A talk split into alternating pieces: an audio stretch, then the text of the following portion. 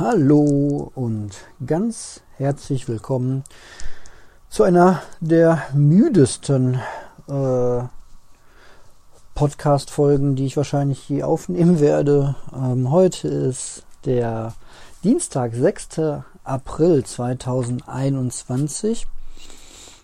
Ähm, ihr hört den Podcast Ein Minimalist erzählt.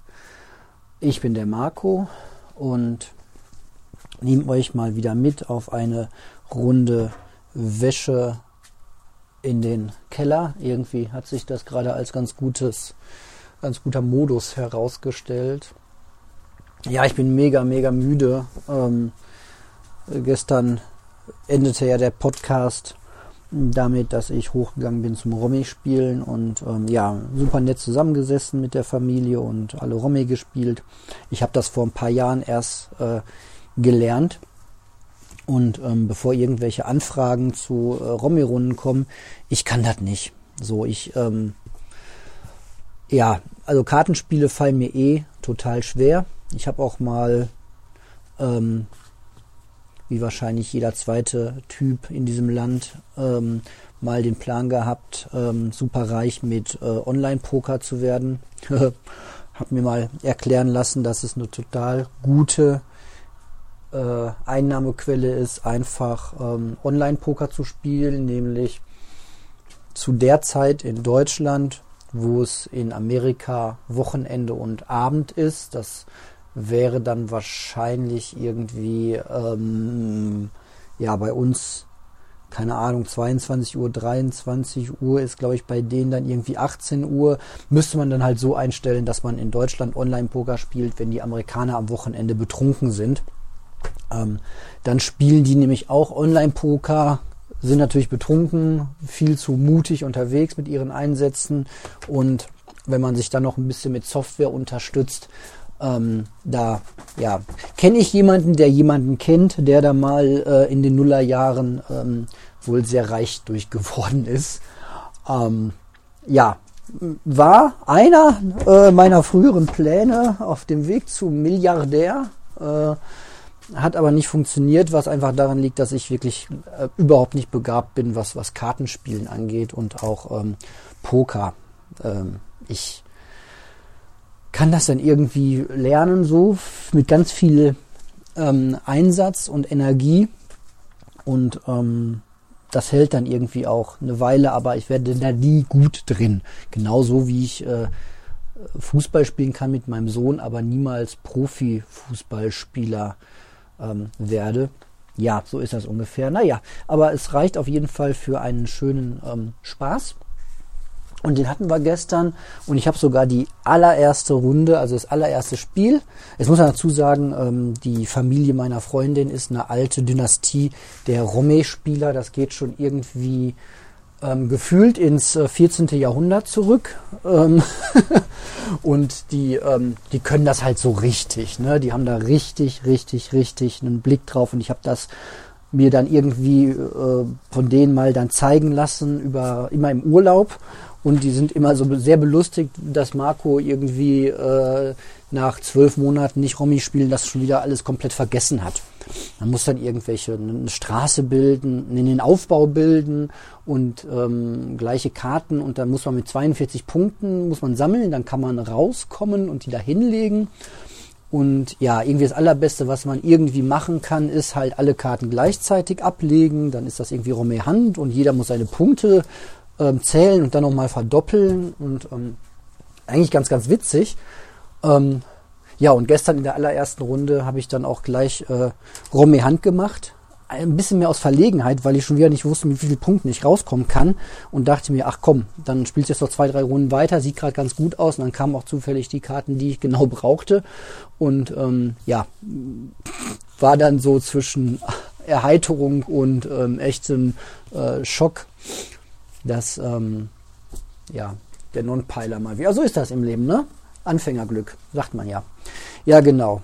Ähm, aber dann haben wir es übertrieben und hinterher noch eine Weinflasche aufgemacht und ja, irgendwie es wurde im Allgemeinen sehr spät so und ich bin extremst äh, müde, weil ich ähm, ja heute Morgen auch wieder einfach früh raus durfte und dann ins Büro durfte, musste. Ja, aber was soll's. So, ne? Auch Vorteil Minimalismus. Ich muss halt keine acht Stunden im Büro sitzen, sondern nur meine fünf Stunden. Und ähm, das habe ich dann heute auch mal nur getan und dann war auch wieder gut. Und ja, dann darf man auch mal so einfach ein bisschen, bisschen Matsche sein. Genau, ja, den ähm, der Interviewanfrage. Ich habe heute eine, eine Rückmeldung bekommen zu meiner gestrigen Folge, ob das vielleicht ein April-Scherz gewesen sein könnte. Die Interviewanfrage vom 1. April für, für das Interview, das am 5. dann veröffentlicht werden sollte. Aber nee, das war schon, das war glaube ich schon sehr ernst gemeint. Ähm, ja, keine Ahnung. Ich glaube, das war auch irgendwie oder ist ähm, so ein Studentending. Vielleicht ähm, ist das auch einfach eine Lernkurve, die man dann hat, dass man solche Anfragen vielleicht nicht ähm, so kurzfristig stellt oder sind. Vielleicht, vielleicht sind die jungen Leute ähm, heute schon gewohnt, dass sofort jede E-Mail sofort beantwortet wird. Ähm, hätte auch passieren können, wenn es auf mein anderes E-Mail, auf mein privates E-Mail-Postfach geht. So, dann bin ich eigentlich recht fix unterwegs mit Antworten, aber da jetzt eben nicht und ich finde das auch sehr entspannt das, ich muss mir da ja keinen Druck machen und ähm, ja, das kann halt immer mal dauern. Finde ich, hängt auch immer vom Spaß ab. Also was, ne, auch solche Podcast, ähm, zusammen, lass uns mal zusammen Podcast-Angebote, ne? Das muss halt irgendwie passen. So, wenn ich halt gerade keinen Bock habe, über Minimalismus zu reden, dann bin ich auch kein guter Gesprächspartner bei, bei einem Minimalismus-Podcast äh, oder so, ne? Das, das ist einfach so. Genau. Ja. Ähm, Ansonsten, was gibt's Neues auf der Welt? Ähm, für alle, die aus NRW kommen, es gibt eine neue, eine neue Erfindung, ein, ein Brücken-Lockdown hat ähm, Herr Laschet, unser Ministerpräsident hier in NRW, erfunden, das Wort. Hat er ein bisschen nachgedacht über Ostern und ähm, ist ihm dann eingefallen, man könnte ja einen Brücken-Lockdown machen. Was genau das jetzt heißen soll, ist, ist noch nicht so richtig raus. Auf jeden Fall ist es irgendwie eine Art Lockdown bis zu dem Zeitpunkt, wo viele Menschen geimpft sind. Was viele jetzt genau heißt, weiß man auch noch nicht. Was Lockdown jetzt genau meint, weiß man auch noch nicht. Aber wird schon gut werden, ne? Wird schon alles werden. ja, ähm,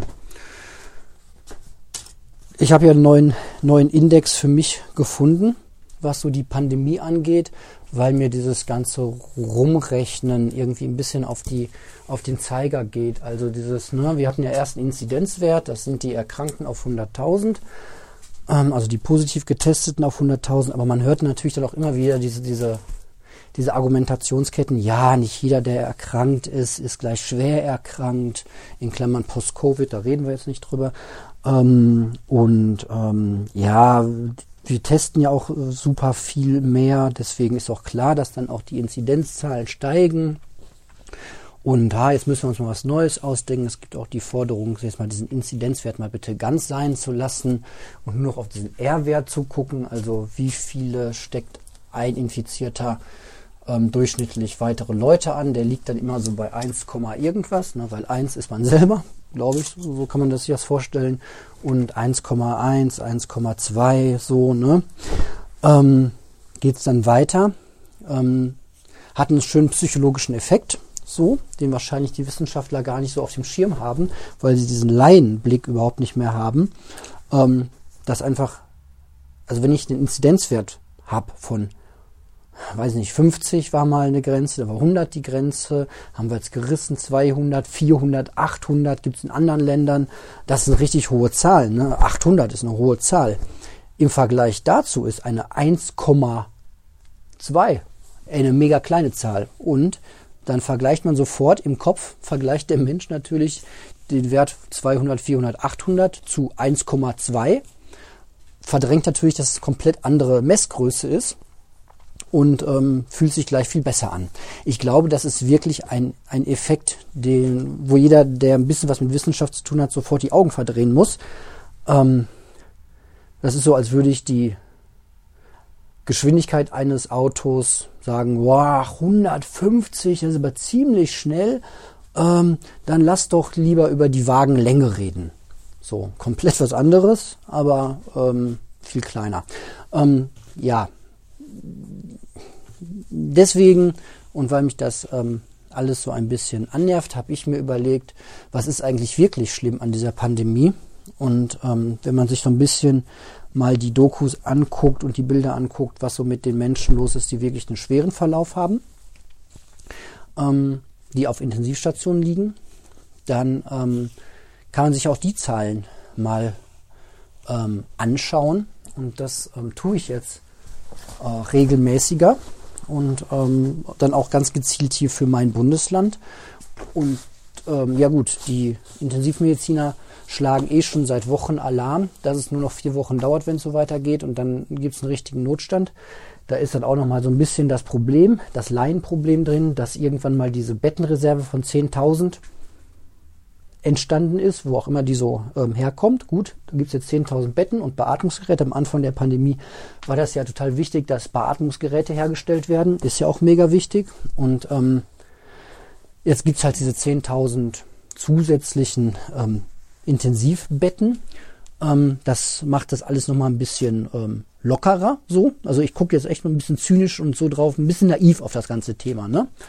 Ähm, aber was halt auch immer wieder mitkommuniziert wird, was aber gerne vergessen wird, ist halt, dass ähm, so ein Beatmungsgerät und so eine ECMO, also eine Lungenersatzgerät, ähm, wo das Blut dann ausgetauscht, wo das Blut ähm, mit Sauerstoff angereichert wird außerhalb des Körpers, dass solche Geräte, Achtung, sich nicht automatisch bedienen lassen. Das ist äh, skandalös, aber das sind tatsächlich keine vollautomatisierten Geräte, sondern die brauchen Menschen und zwar ziemlich gut ausgebildete Pfleger.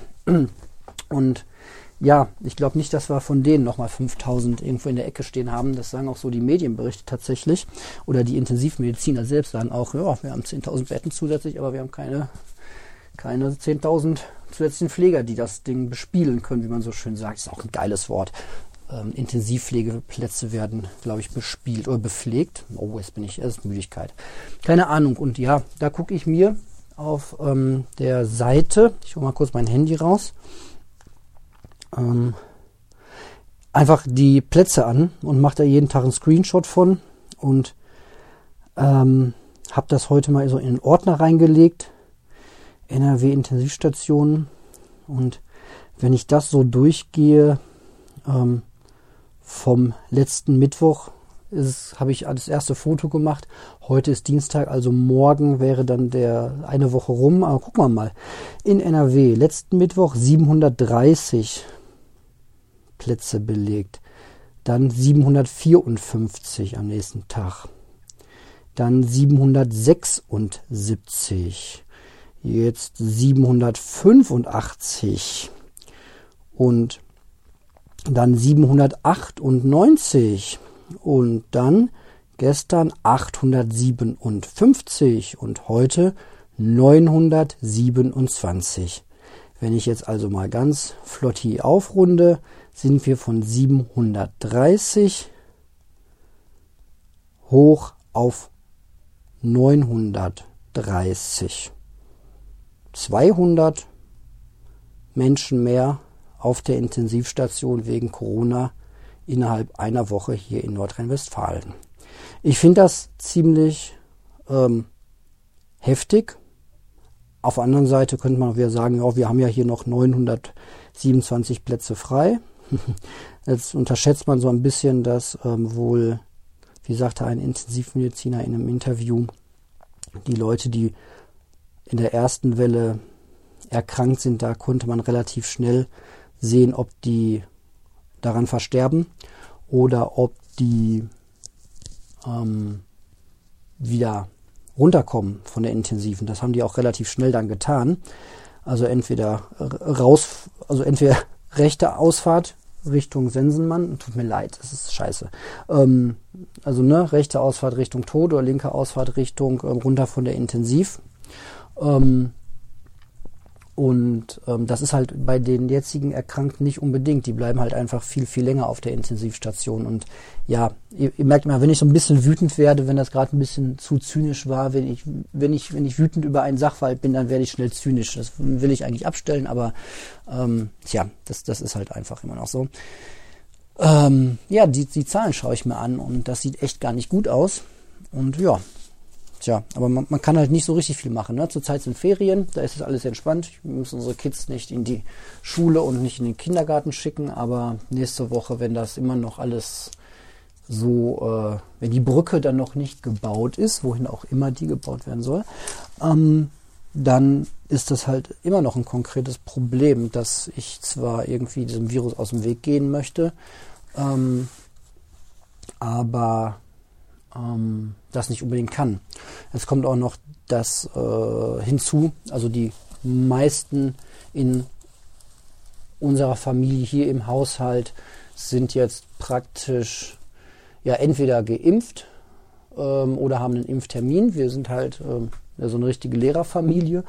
Ähm, die Kinder natürlich noch nicht und ich auch noch nicht. Und tja, ja, das ist ein bisschen doof. Kinder ähm, sind ja in der Öffentlichkeit eh kein Problem. Ähm, wenn man sich da aber genauer mal mit auseinandersetzt und dieses PIMS-Syndrom sich mal ein, zwei Interviews anhört, ähm, dann ist das auch kein Spaß, wenn Kinder ähm, an diesem seltenen Post-Covid-PIMS-Syndrom erkranken. Gut, aber ich ähm, will eigentlich auch gar nicht mehr so viel über Corona reden, aber es, ähm, tja, es, es geht ja nicht weg, ne? Es, es beschäftigt einen ja irgendwie trotzdem. Genau. Ähm, und mit Minimalismus kriegt man das halt auch nicht gelöst. So. Oh Mann, ey. Keine Ahnung. Gut. Das ist so der Stand ähm, heute. Bin echt müde, Kopfschmerzen. Tja, selber schuld, wenn man einen Tag vorher zu viel Wein trinkt und nichts verträgt mehr. Weil es waren jetzt auch keine Mengen, waren irgendwie zwei Gläser. Äh, puh, gut. Gibt es noch irgendwas zu erzählen? Ich glaube nicht. Ich werde jetzt die Waschmaschine anmachen. Hier noch ein bisschen Sound-Schnipsel einfügen. Pass auf, hier habe ich mir ein Geräusch runtergeladen. Das soll den Geräusch, das Geräusch simulieren, wenn man eine Waschmaschine schließt. Das ist das simulierte Geräusch, wenn man das Ding sie öffnet. Und jetzt kommt dann auch Pülverchen rein. So, und dann ist die Wäsche wieder schön am Durchstarten. Und ich verabschiede mich von euch sage Eco-Modus, sage 40 Grad, sage Spülen Plus, sage Start und sage bis bald, bis morgen und danke für eure Aufmerksamkeit.